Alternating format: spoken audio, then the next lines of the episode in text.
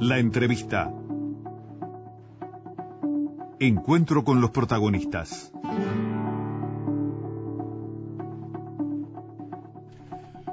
Recibimos al ministro del Interior, Eduardo Bonomi. Bienvenido, ¿cómo le va? ¿Cómo Buen día, ministro. Gracias ¿Cómo por acompañarnos esta mañana, ministro. Gracias ver, por la invitación. Eh, hay un tema que, que- que hace unos días lo, lo tenemos latente aquí en, en punto de vista y hemos estado hablando de él. Cuando recibimos al director de evaluación y monitoreo del Ministerio de Desarrollo Social, Juan Pablo Labat, aquí en estudios de Radio Uruguay, hizo referencia a una supuesta controversia de cómo trabaja el Ministerio del Interior y el MIDES y cómo coordinan o no. Eh, hace unos días había planteado el director de Seguridad y Convivencia Ciudadana del Ministerio del Interior, Gustavo Leal, a que mientras la policía combate a los criminales, estos siguen recibiendo la asignación familiar y tarjeta MIDES. Eso lo había dicho en el contexto de una de las recorridas que, que- se hacen y los trabajos en el, en el, en el plan Mirador por parte del, del Ministerio. Leal había dicho en una entrevista con Búsqueda que hay problemas de coordinación entre el Ministerio del Interior y el MIDES, que hay delincuentes con asignaciones familiares y tarjetas sociales. Y lo que dijo Labat acá es que no era de recibo eso, eh, que el Estado uruguayo no tiene ningún problema en suspender una transferencia monetaria, pero otra cosa que nos quedó eh, en, en la charla es si el Ministerio del Interior me pide algo, yo procedo, pero no me ha pedido. Y, por ahí quedó planteado, eh, ¿cómo es esta cuestión? Porque esto revive, eh, ministro, usted recordará algo que ya hace un tiempo largo, unos cuantos meses, estuvo expuesto sobre la mesa a propósito de, coordinación sí, coordinación no, cómo se daba la información que requería uno u otro. ¿Cuál es la situación? Yo creo que eh, es cierto que se está coordinando mucho con distintos ministerios. Uno es el, el de desarrollo social, el de vivienda, salud, con las intendencias, en, los operativos Mirador. Y, y es cierto también que desde el gobierno anterior, cuando est- estaba en juego el plan Siete Zonas, entendíamos que esa coordinación era necesaria. Y en, el- en ese momento entendíamos que debía presupuestarse la, la actividad de esa coordinación, hacer un ámbito de coordinación que tenía que ser Sí. presupuestado. Eso no se hizo porque se entendió, igual que en el gobierno anterior, que cada ministerio tenía que aportar eh, de su presupuesto para la coordinación.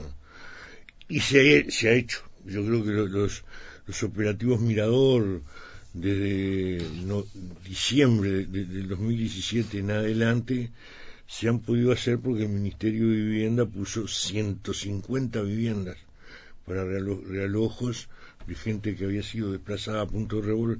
Todo eso se hizo. Eh, es cierto que sería bueno en el próximo gobierno se presupueste la actividad. Entonces ahí pueden aparecer interpretaciones, pero la- la- las interpretaciones desde el ministerio que expresan al ministerio o las expreso yo o las expresa el, el subsecretario. ¿no? Eso es así. No leal en este caso. En este caso no, porque yo creo que la, la, la, la política, el relacionamiento con otros ministerios lo hacemos de ahí y nosotros creemos que, que se están haciendo los, los máximos esfuerzos. En cuanto a la Eh, permítame entonces, no fue prudente que Leal saliera a plantear este Bueno, tema. él salió a, a título personal en este caso en un programa y Bueno, pero representa al Ministerio. Bueno, yo creo que, que, que, que cuando expresa cosas que en el ministerio no hemos puesto arriba de la mesa, no lo expresa. No se siente representado por esa declaración. Yo no me siento representado. Pero además, creo que eh, el- el- la adjudicación de tarjetas se hace en general en entrevista con los interesados y con los datos que recoge el de- del interesado y algunos más. Ninguno le va a decir que, que es un delincuente, eh, le va a decir otra Mm. cosa, que es ocupado, y ahí aparece la tarjeta.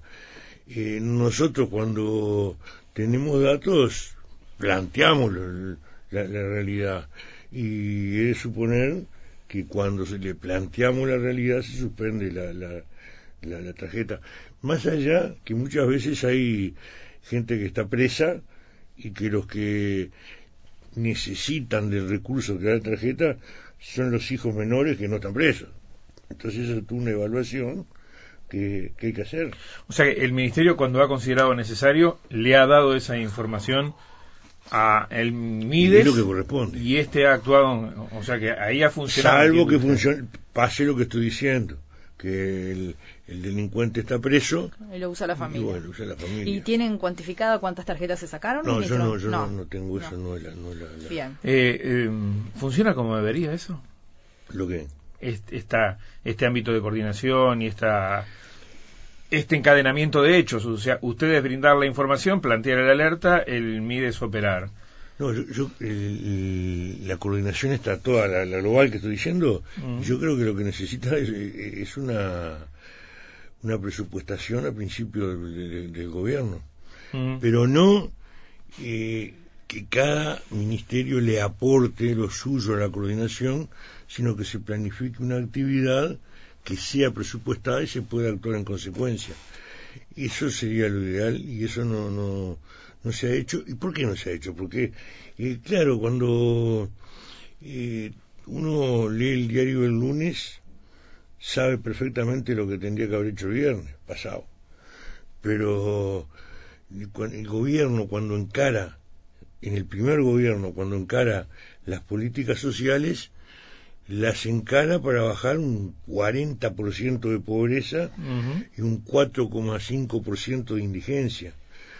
Y en el segundo gobierno había bajado muchísimo, pero seguía siendo un problema y se encaran políticas sociales en ese sentido. Yo creo que hoy, a la luz de lo que nos ha pasado, lo que hemos visto en estos tres últimos años con operativos Mirador y sin operativos Mirador, creo que tiene que haber una focalización de, de políticas educativas, de políticas de vivienda, de políticas de salud, políticas sociales en definitiva, en aquellos sectores más necesitados, más con problemas. ¿No está focalizado eso, ministro? ¿No se está dando ahora?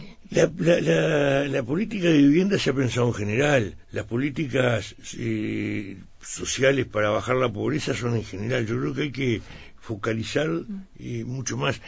Hoy, un, un chiquilín que empieza la escuela en el buceo, en Malvin, Punta Gorda, un chiquilín que empieza la escuela en Casaballe, Cerro Norte, tienen el mismo programa el mismo programa escolar tienen, lo tienen. Lo que no tienen igual es el apoyo que le da la familia, el contexto. Entonces hay que pensar eh, políticas para que los que tienen un contexto más dificultoso tengan eh, ventajas comparativas. Nosotros nos hemos encontrado, desde el Ministerio del Interior, nos hemos encontrado con padres que dicen en, en los barrios del contexto crítico que ellos no pueden acompañar a sus hijos porque su hija está estudiando química en el liceo y él no terminó la escuela, entonces yo no puedo ayudarla. En otros lados la pueden ayudar y en otros lados, si no la pueden ayudar, le ponen un profesor privado. Y en Casaballe y Cerro Norte no le ponen un profesor privado. Entonces tiene que haber algunas políticas de apoyo para que esos niños puedan seguir estudiando en condiciones más parecidas a, a los otros. Y eso hay que focalizarlo. Eh, Eso no hace- se puede hacer en general, hay que focalizar. Me hace acordar, ministro, algo que dijo usted mismo ya hace unos años, eh, en aquel momento, en aquellos desembarcos en zonas este, complicadas, eh, proceso previo a este, a, a los operativos Mirador, eh, y que usted decía, bueno, eh, cuando nosotros nos vayamos, acá tiene que, antes que nosotros nos vayamos, Ministerio del Interior, tiene que desembarcar el Ministerio de Salud, tiene que desembarcar el Ministerio de Vivienda, tiene que- y en aquel Cierto. momento había muchas dudas de cómo eso se hacía, y hoy quizás seguimos planteándonos las mismas dudas. No, pero ha cambiado. ¿Sí? Eh, sí, cambió bastante. Cuando nosotros hacemos los operativos Mirador, muchas veces, Mirador no, los operativos Saturación. Saturación, De aquellos saturación, sí. el acuerdo era primero entra el Ministerio del Interior y después entran los demás. Sí. Los demás no entraban. No entraba. No, no entraban. Alguna vez habrán entrado, pero, pero no había continuidad de la entrada. Los operativos Mirador son coordinados previamente con, con, lo- con, con otros ministerios, otras instituciones.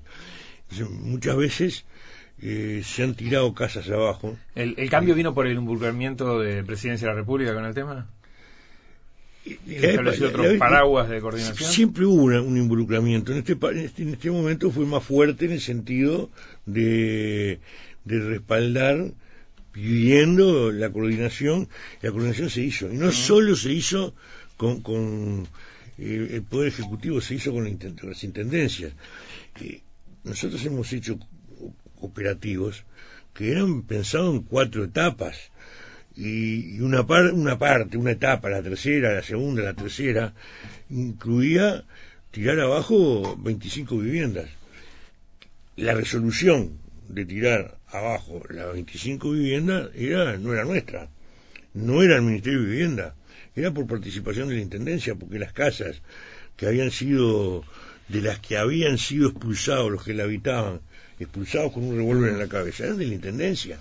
Entonces, después de expulsarla, o las ocuparon los que expulsaron para llevar, instalar una base de delincuencia ahí, o la alquilaron para hacer dinero con el alquiler, entonces la Intendencia se planteó eh, volver a tener las casas. Pero después esas casas eh, eran casas en, un, no en un barrio, sino en un tugurio. No podía entrar una ambulancia, un taxímetro, no podía entrar un camión de reparto, solamente se podía caminar por los pasillos de a uno.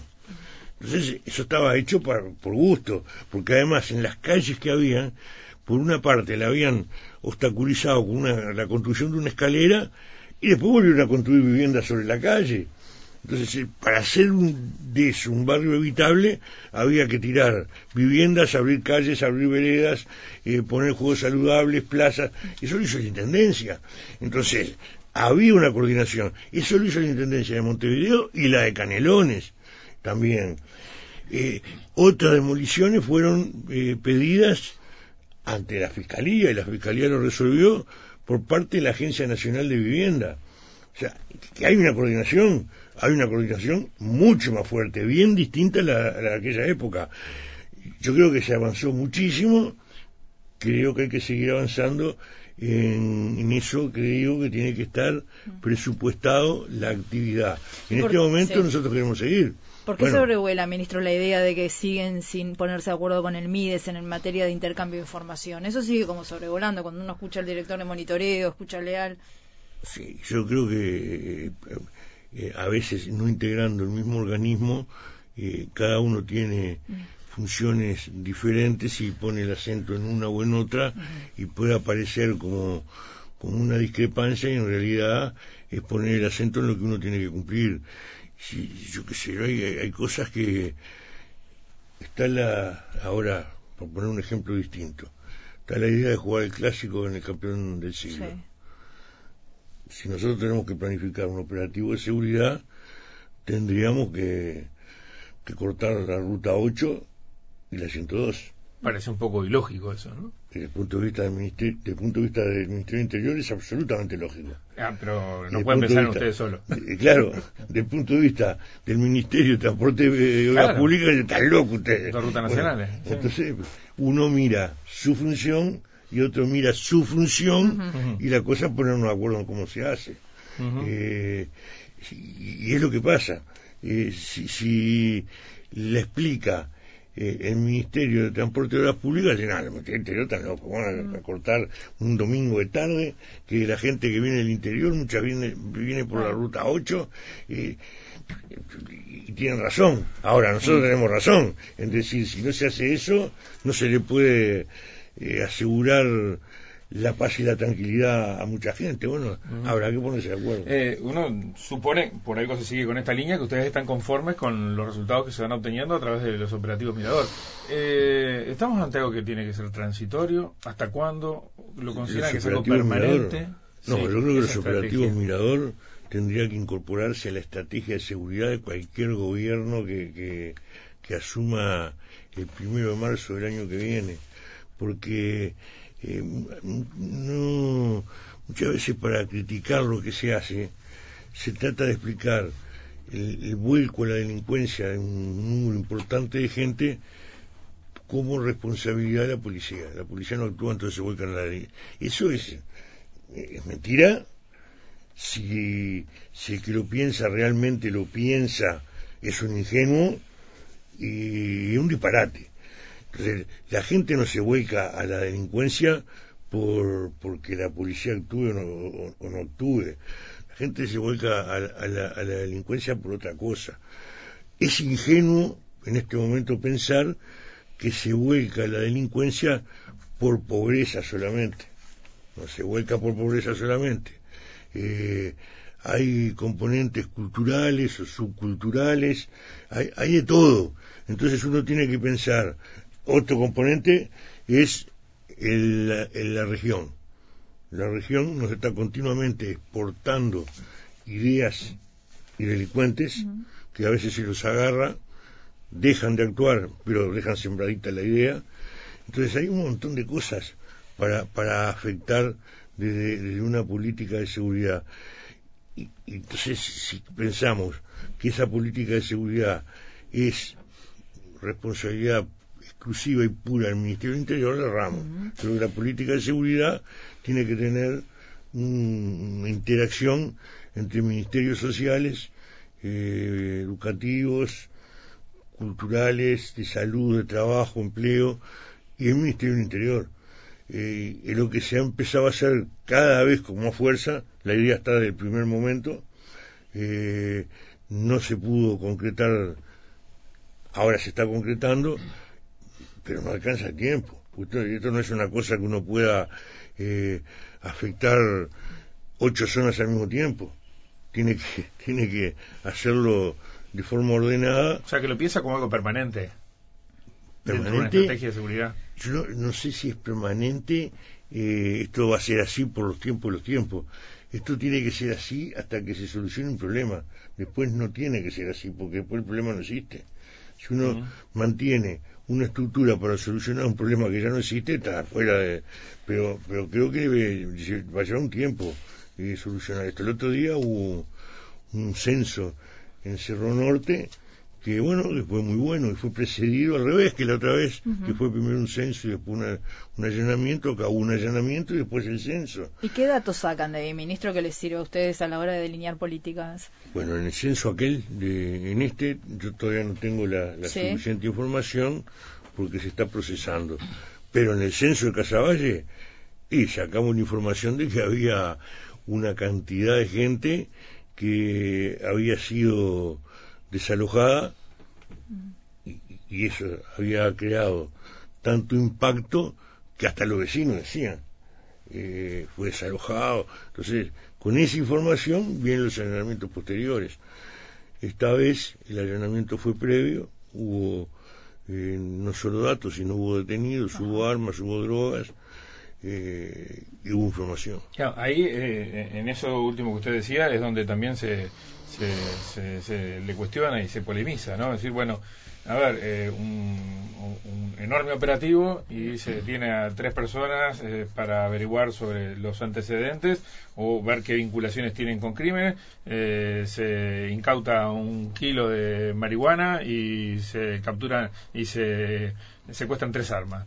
Todo se explica para eso solo. No, ¿Usted lo habrá escuchado esto? Sí, sí, pero lo que, pasa, lo que pasa es que el que dice eso no, no entiende nada porque, porque en las bocas no hay grandes cantidades de, de droga. Un kilo abastece no sé cuántas bocas durante un tiempo importante, pero en las bocas no tienen el stock de drogas que van a distribuir durante el mes. Tienen las que le da para trabajar durante la noche. Y después le reponen, de a poquito le reponen. Eh, pero que pero que se encuentre eso junto con una balanza, junto con le muestra la existencia de que es una boca. Entonces el que va eh, detenido y bueno, eh, puede ser procesado por tráfico, por venta eh, y ahora se está haciendo algo que existe como ley hace mucho tiempo, pero que no estaba funcionando, que era que la pasta base tenía una, una pena más alta. cuando eso se hizo así, la Suprema Corte de Justicia, los jueces no aplicaban la pena más alta porque lo que podían determinar era que la sustancia era clorhidrato de cocaína. Clorhidrato de cocaína puede ser cocaína o puede ser pasta base, pero no lo podían determinar. Nosotros desde la policía científica lo podíamos determinar, pero no, no lo consideraban. en el proyecto de ley nosotros incluimos que las pruebas las pudiera hacer la Universidad de la República, el Instituto Técnico Forense y nosotros mismos. La Suprema Corte solo consideraba lo del Instituto Técnico Forense que no podía hacer esa determinación. Ahora cambiaron dos cosas. Aceptan nuestra prueba y además el Instituto Técnico Forense también puede hacer la determinación. Entonces empezaron a haber penas más altas para los que trafican cocaína. Entonces eso que, que, parece tan poco, no es tan poco, es bastante. Pero además, la información que se obtiene no, no, no, aparece.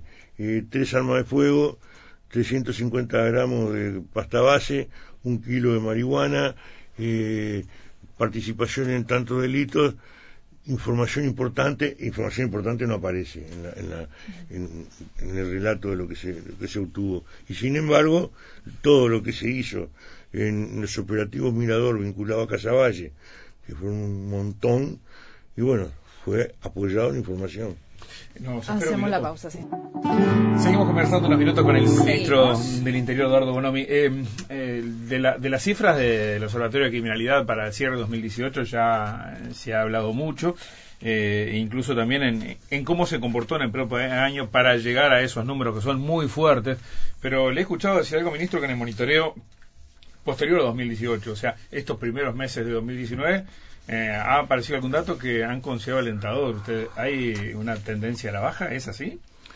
Sí, en, en, de, corto plazo, ¿no? Porque estamos hablando de. Sí, estamos hablando de corto plazo. Pero el problema es que nosotros eh, empezamos a medir los números del año pasado, sobre todo en el primer trimestre, que fue la suba más espectacular, porque fue en el periodo que no se había corregido el código del proceso. En, a mediados de año hubo una corrección parlamentaria que por lo menos inclinó a la baja, no a que baje, sino... Hubo un salto, después un amesetamiento y... Ah, amesetamiento que sigue subiendo, pero, pero no el nivel. Y después otro salto al final. No tanto, lo que pasa es que el salto, el salto de los primeros cinco meses fue tan grande que después que baje la curva de crecimiento no, no lo da vuelta. Y entonces y se tomaron medidas, varias medidas. Se modificó el pago, se modificó la forma de ingreso a la policía, eh, hoy hay mucho más facilidad para llenar las vacantes, eh, se siguió con los operativos de control de motos y vehículos, eh, se cambió la, educación policial, una serie de medidas. Mm. Y este año lo que nosotros venimos monitoreando es que la, la, tendencia a la baja de los homicidios es fuerte. ¿Qué es fuerte para un trimestre?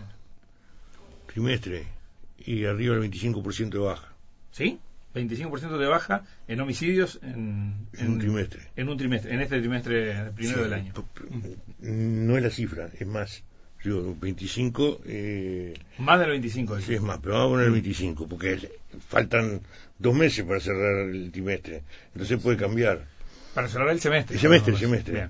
Eh, eh, hay una baja no tan importante pero que viene constantemente en ascenso de los hurtos, yo qué sé, bajó casi un punto de, de, un lunes al, otro lunes, eh, y un punto en, en, hurtos es importante.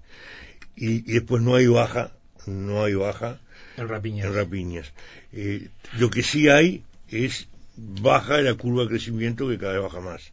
O sea, empezamos con una, un aumento y ese aumento bajó, o sea, estamos mucho más abajo de lo que empezamos. ¿Qué pasó para que cambiara tanto esas medidas que usted narraba? Esas medidas.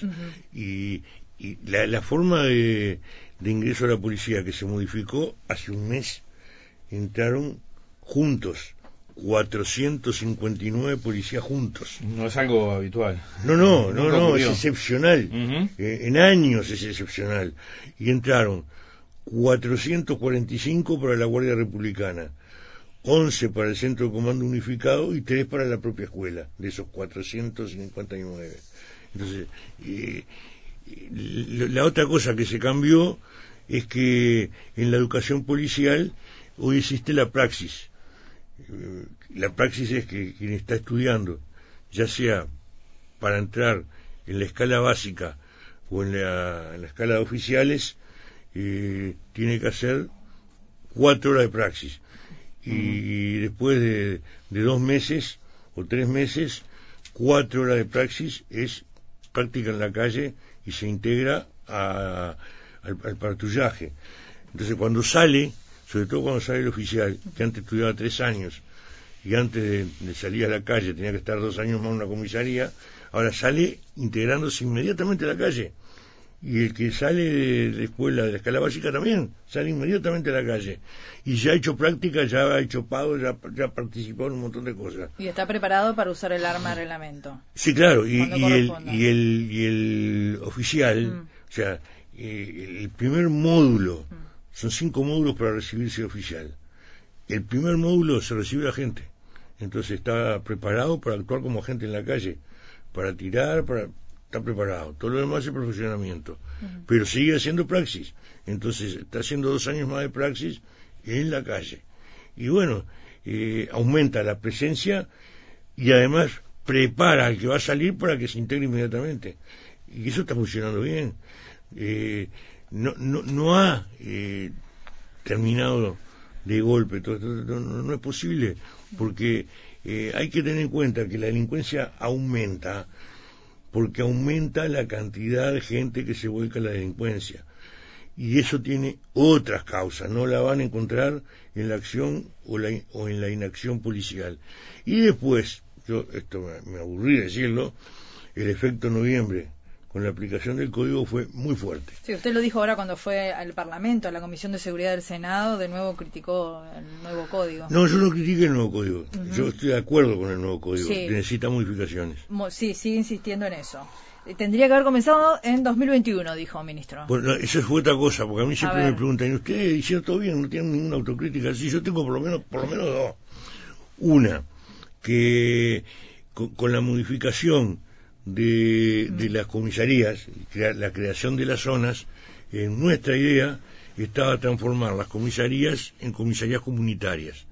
Es decir, los policías en la comisaría era para el vínculo con la gente y hacer otra tarea. No lo pudimos hacer. Y no lo pudimos hacer porque el vuelco de la delincuencia fue tan fuerte y la demanda de policías en la calle fue tan fuerte contradictorio con lo que dice. En la, comisaría hay poca gente, y claro que hay poca gente. Los que antes estaban adentro de la comisaría hoy están en la calle. Esa es una crítica fuerte que le hacen, ministro. Sí, pero antes me la hacían al revés. Cuando yo asumí, mis vecinos, y después cuando me mudé, mis nuevos vecinos me decían, eh, fui a hacer la, la, una denuncia en la comisaría, había 25 policías adentro tomando mate. Bueno, acá está en la calle, la comisaría funciona con seis personas. La comisaría no funciona más como un lugar de acuartelamiento de policías para que le hagan una denuncia y salgan a buscar al denunciado. Está en la calle para tratar de evitar que suceda. Sí, lo que dicen ahora es al revés, que van a la comisaría y, hay poca gente. y no encuentran quien lo atienda. No, pero eso no es cierto. eso lo han planteado también, usted lo ha escuchado. Sí, sí, lo he escuchado, pero eso no es así. ¿Y cómo, cómo está? Y, pero estaba, diciendo la, la, la, la, relación con, con... Eso nos impidió, nos impidió crear la, la, las comisarías comunitarias, hay policías comunitarios, no hay una cantidad suficiente. Esa es una cosa que... Y la otra es lo que, usted me acaba de decir. Mm.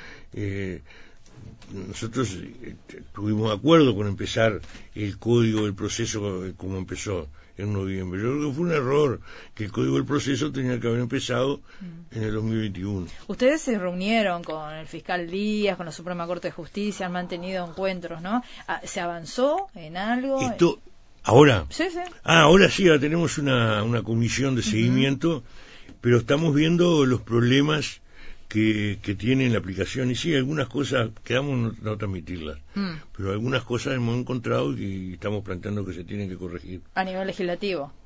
¿O no algunas, algunas a nivel legislativo, sí, cierto, a nivel legislativo, y otras con orden de servicio, orden, órdenes generales de la Fiscalía y, órdenes de servicio nuestra. ¿Y cuándo se van a conocer? Algunas ya, las, ha tomado el fiscal y, la nuestra eh, tiene que ver con la interpretación aquella que seguía existiendo, que el policía no puede intervenir, eso ya está claro que puede intervenir, pero dejarlo más claramente establecido y que puede intervenir y que puede interrogar.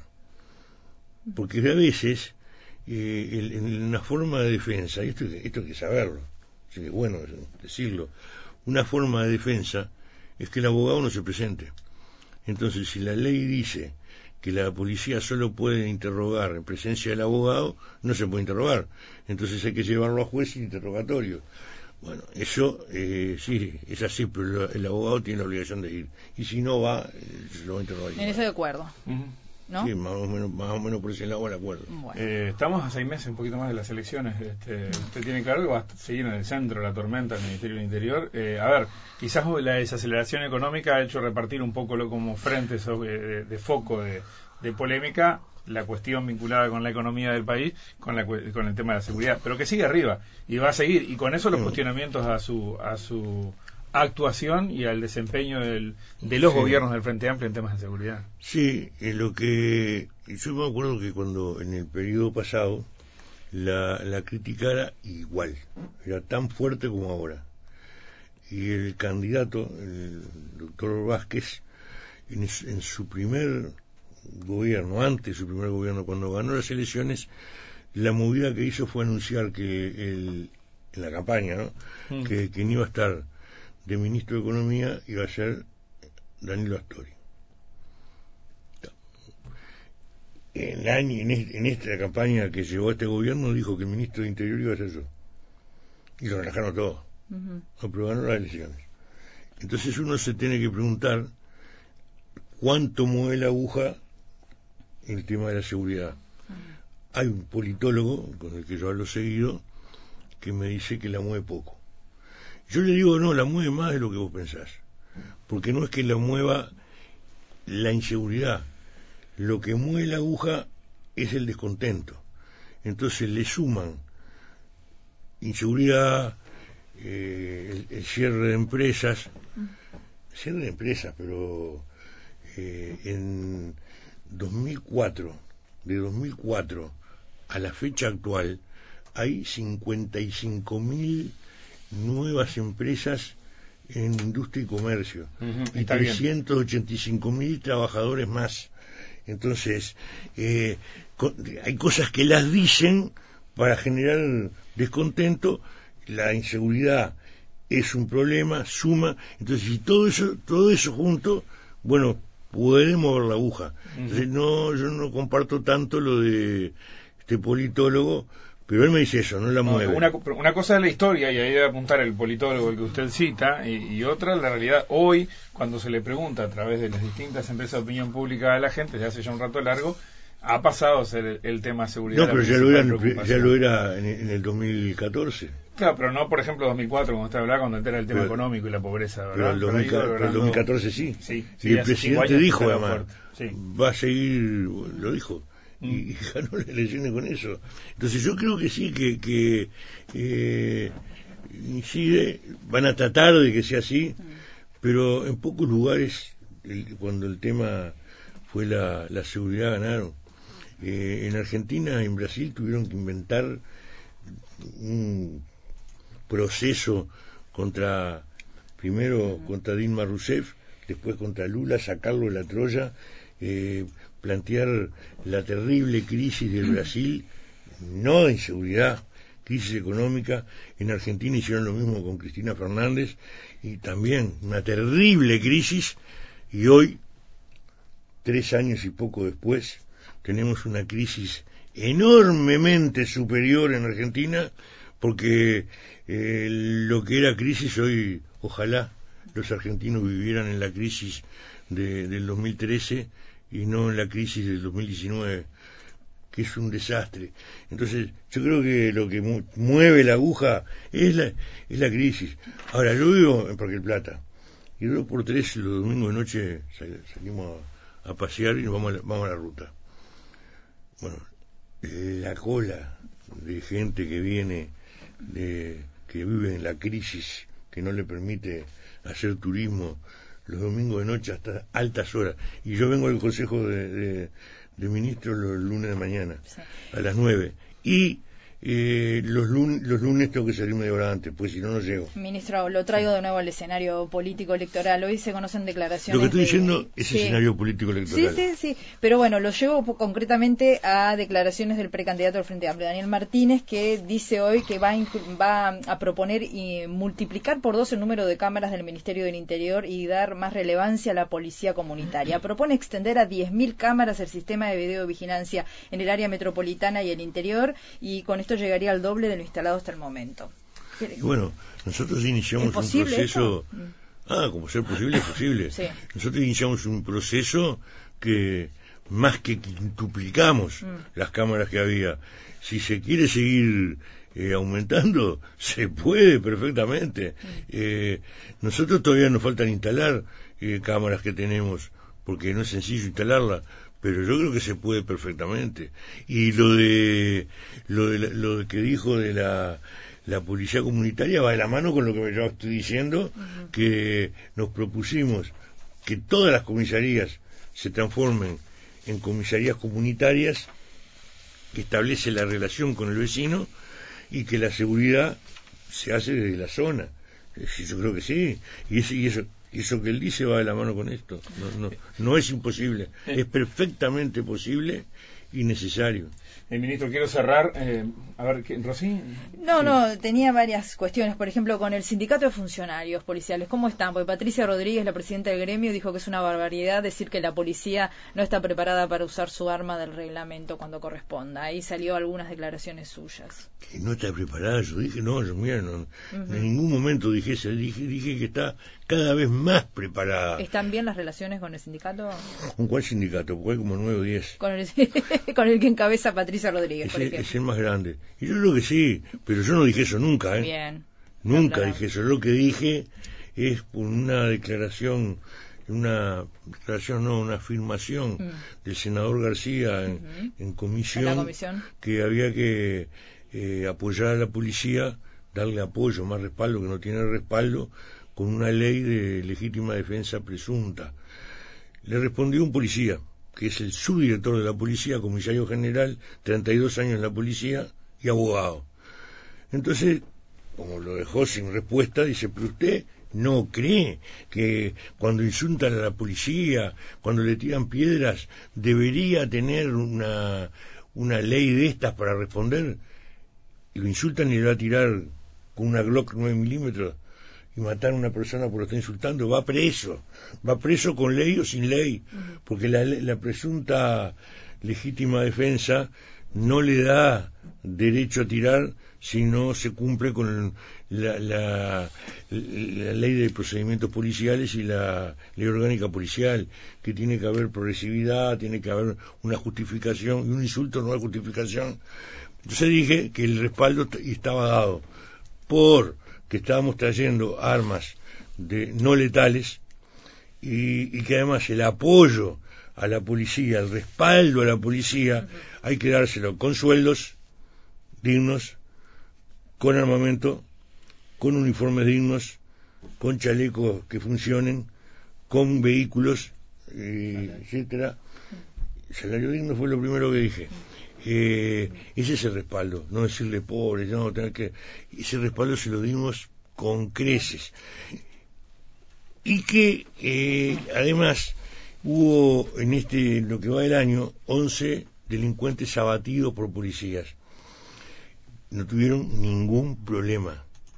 El único problema que podían haber tenido fue cuando abatieron a alguien que lo atacó a machetazos. Porque parece que a a 10 policías un- con un machete tirarle eh, desmedido, parece desmedido. ¿Por qué no tuvieron problema? Porque nosotros le pedimos que lleven cámaras en la ropa que filmen lo que está pasando. Entonces la filmación demostró que tenían razón. Y hoy los propios policías nos piden, que antes lo rechazaban, rechazaban llevar cámaras, hoy piden llevar cámaras. Entonces yo dije eso, pero yo no dije que no. Dije además, Bien. como respaldo, mayor capacitación. Y se les ha dado mucho más capacitación. Antes entraban a ser policías de, de escala básica habiendo tirado dos tiros en seis meses. Hoy tiran cientos de tiros, cientos. eh, saben usar un arma.